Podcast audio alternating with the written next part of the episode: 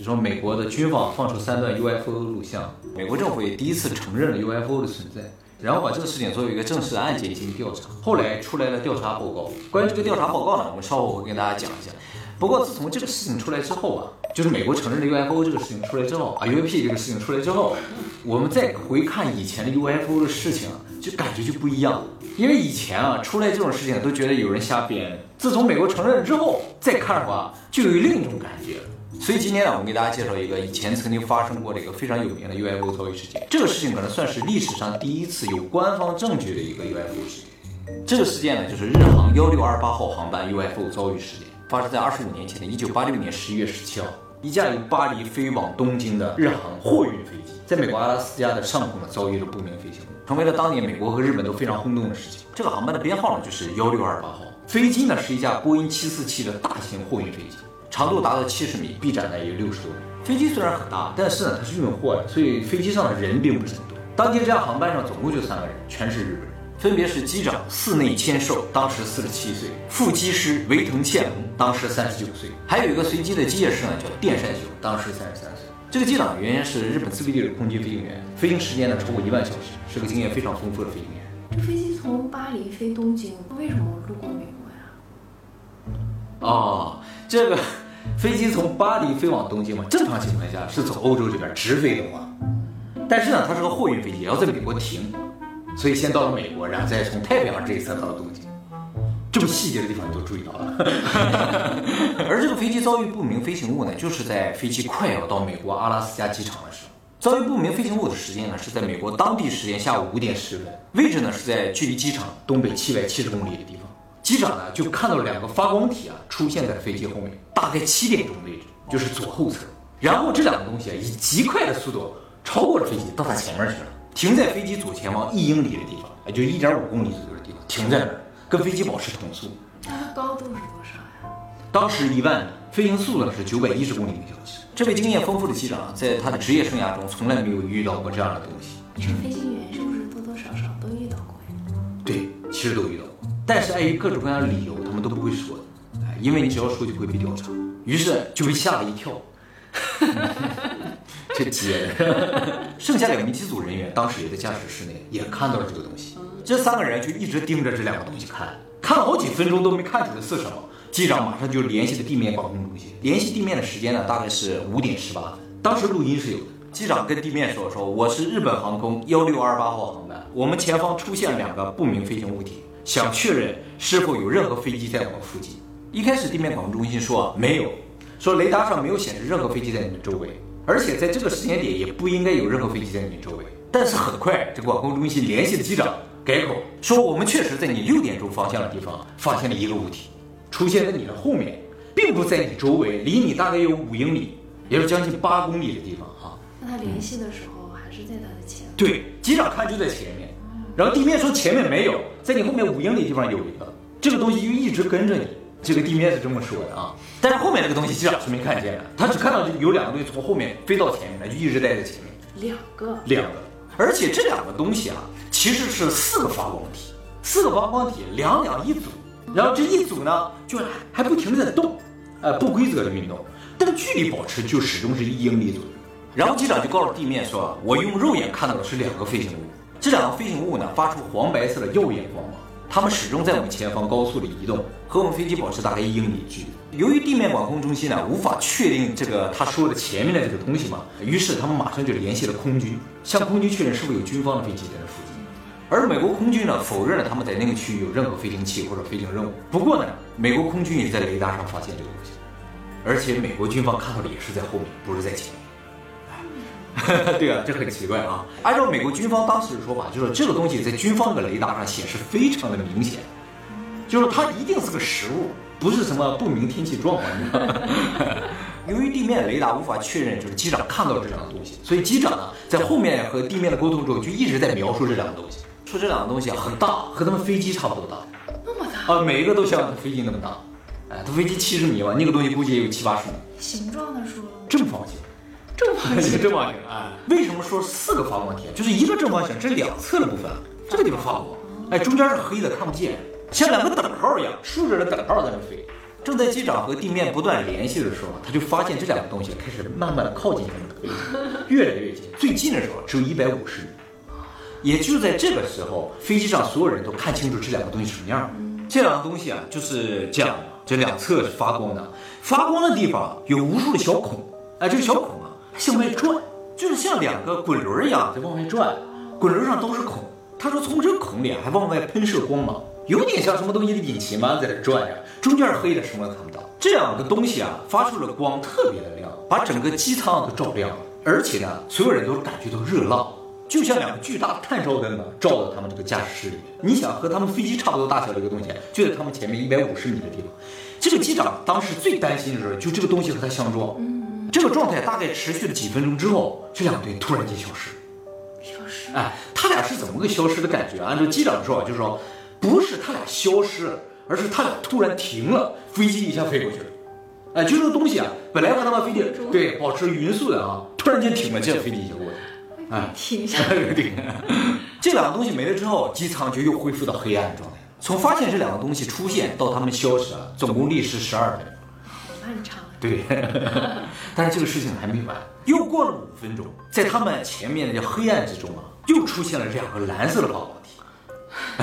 这两个不是像刚才那个一对儿，就是两个蓝色的发光体，而且发出的光并不耀眼，是很温柔的那种光。还有一点不一样，就是刚才那两个发光体啊。它俩在动呢，而这次两个蓝色发光体啊，一直保持相对静止的位置。这两蓝色发光体呢也很大，像飞机那么大。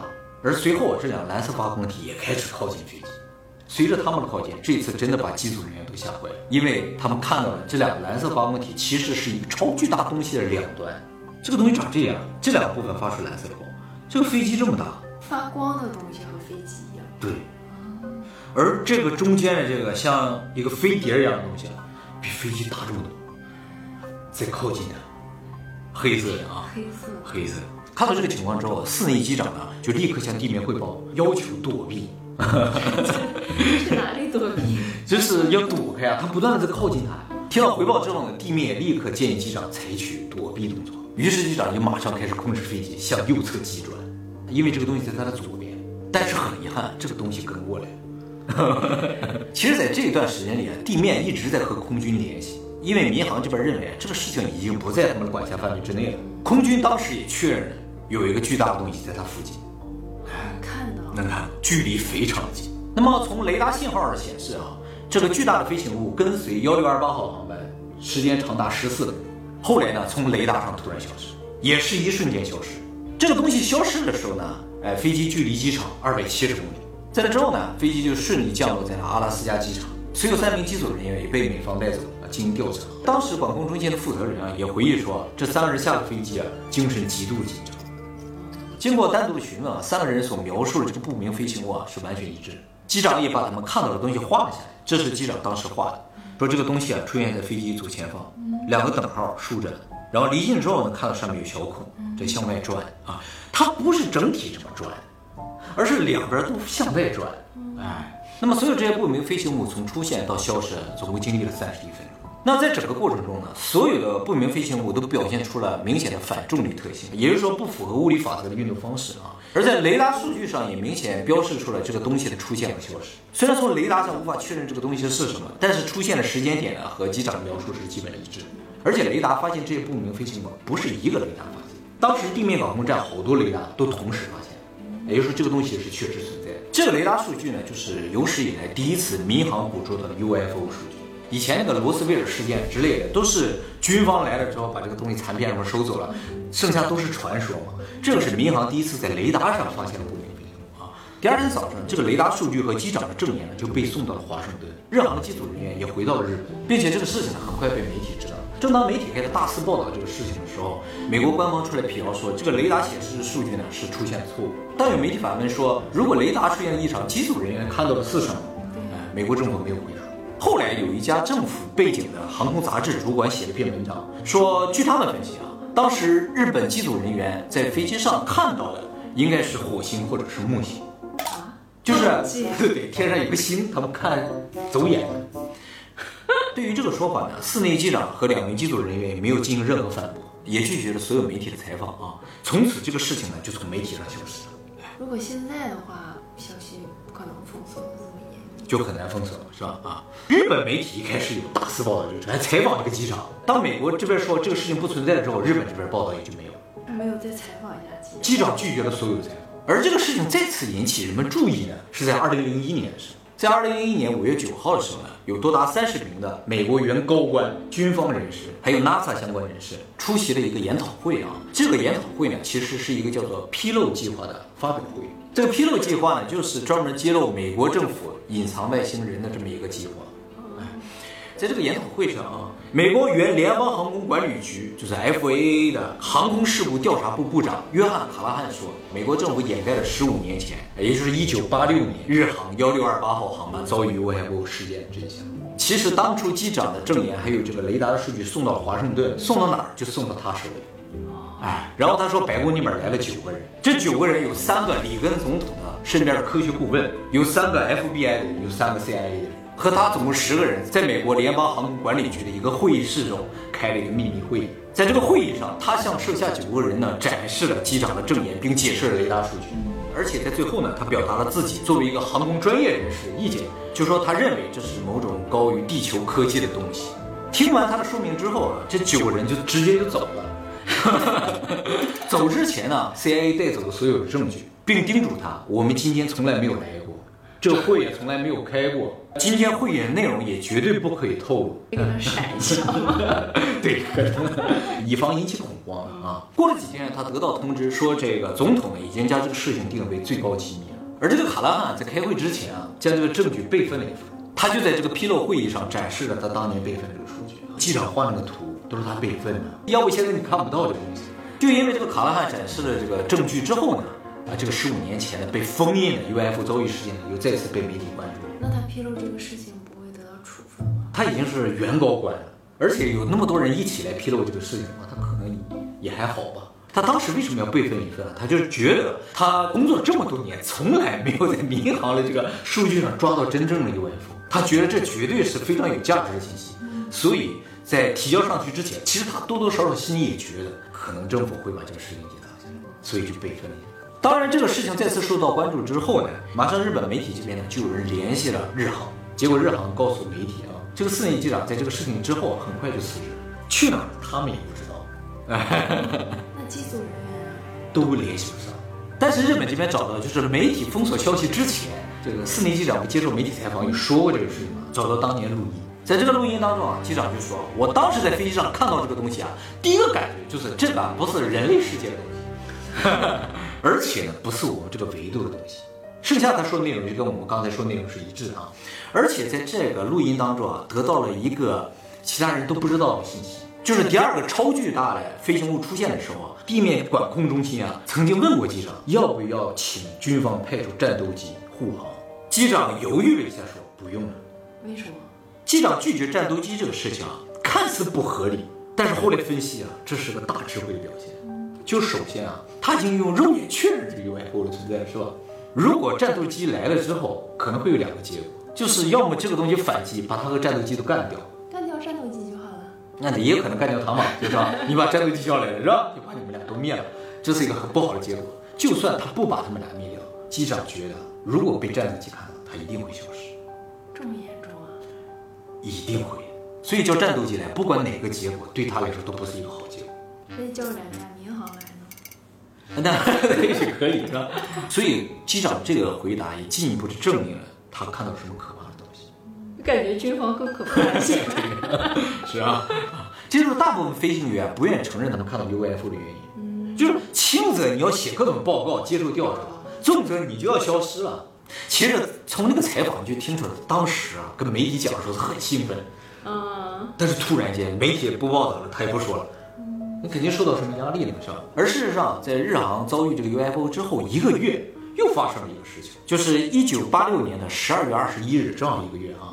日本水产厅的一艘调查船在太平洋上进行水产调查的时候，遭遇了不明飞行物。这个调查船叫开阳丸号，这是一艘科考船，很大，上面各种各样先进的仪器，而且呢，船上全部都是科学家，总共九个人，包括开船的都是科学家。一九八六年十二月二十一号晚上六点钟左右的时候。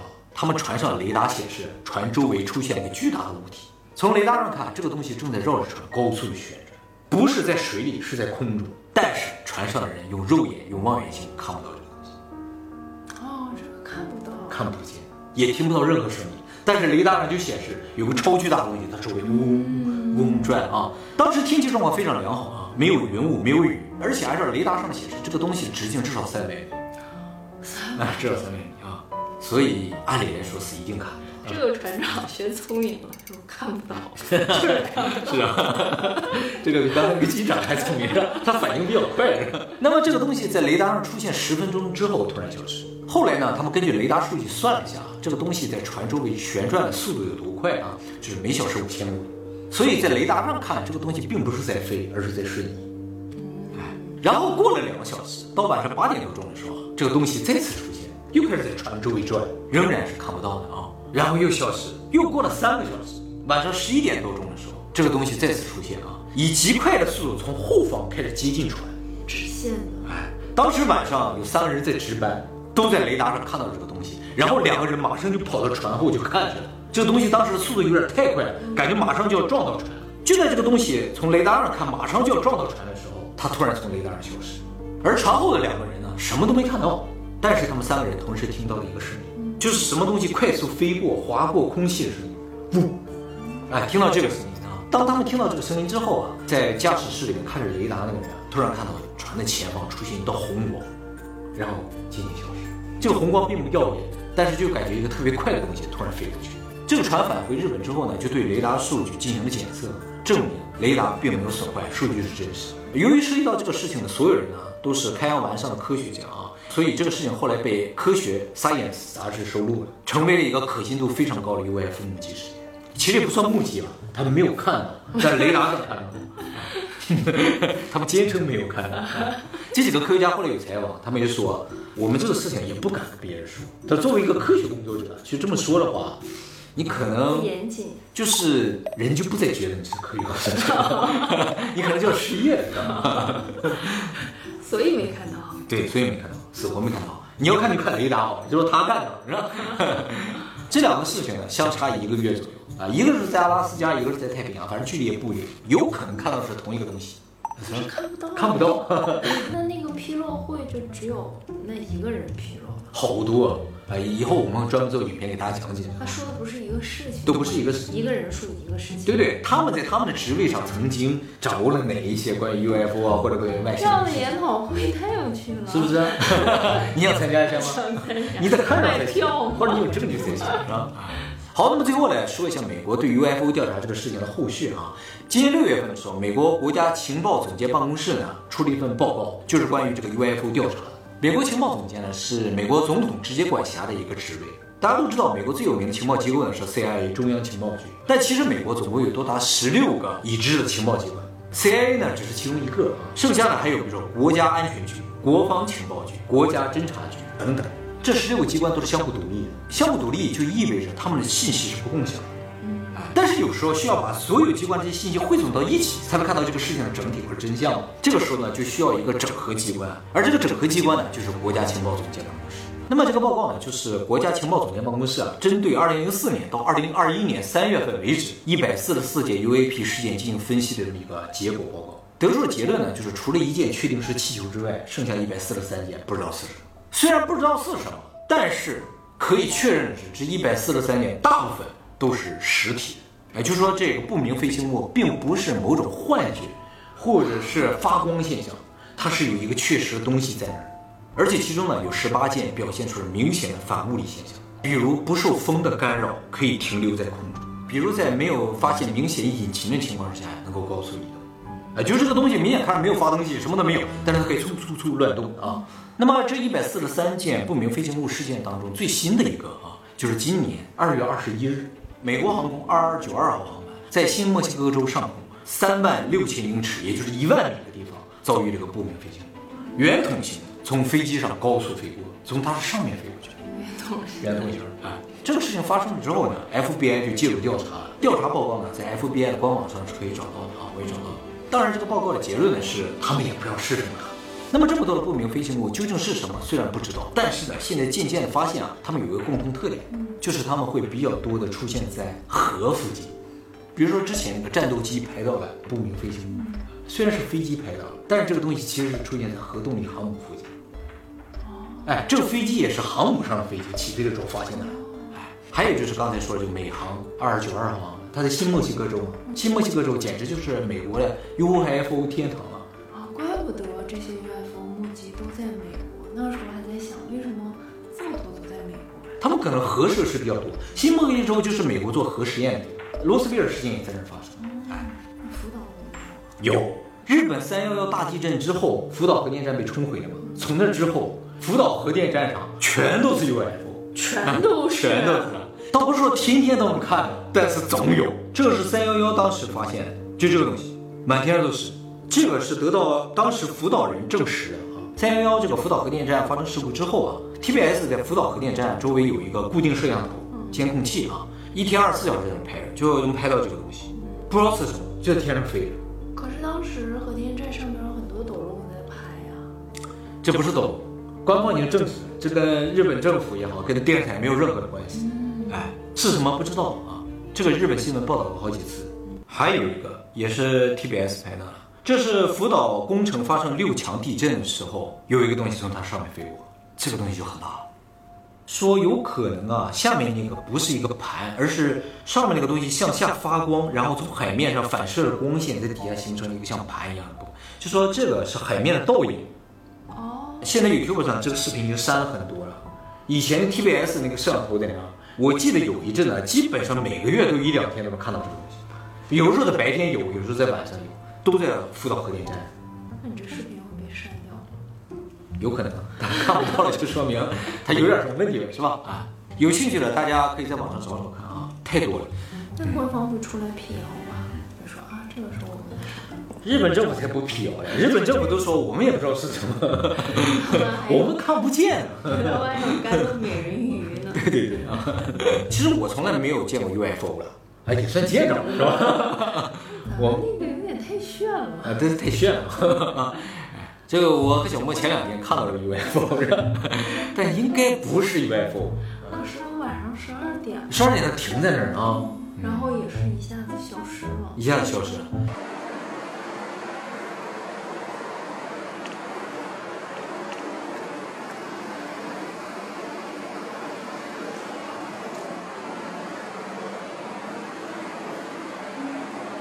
没了。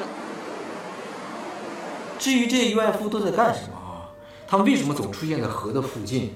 这个呢，以后我们会专门做影片跟大家分析的啊。总之啊，美国这个报告的结论呢，就是虽然我们不知道这个东西是什么，但是呢，确定有什么我们不知道的东西呢，在地球上或者说在美国上空在飞着。那么美国突然承认 UFO 这个事情啊，呃，有很多人说是噱头。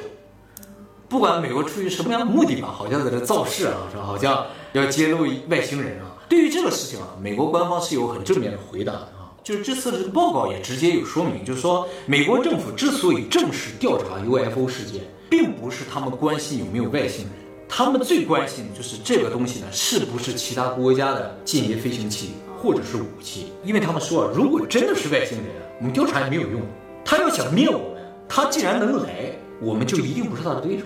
所以，美国这个报告想表达的意思是，对于美国安全真正构成威胁的，不是外星人，是地球人，知道吗？所以能够对我们人类构成威胁的，就是只有人。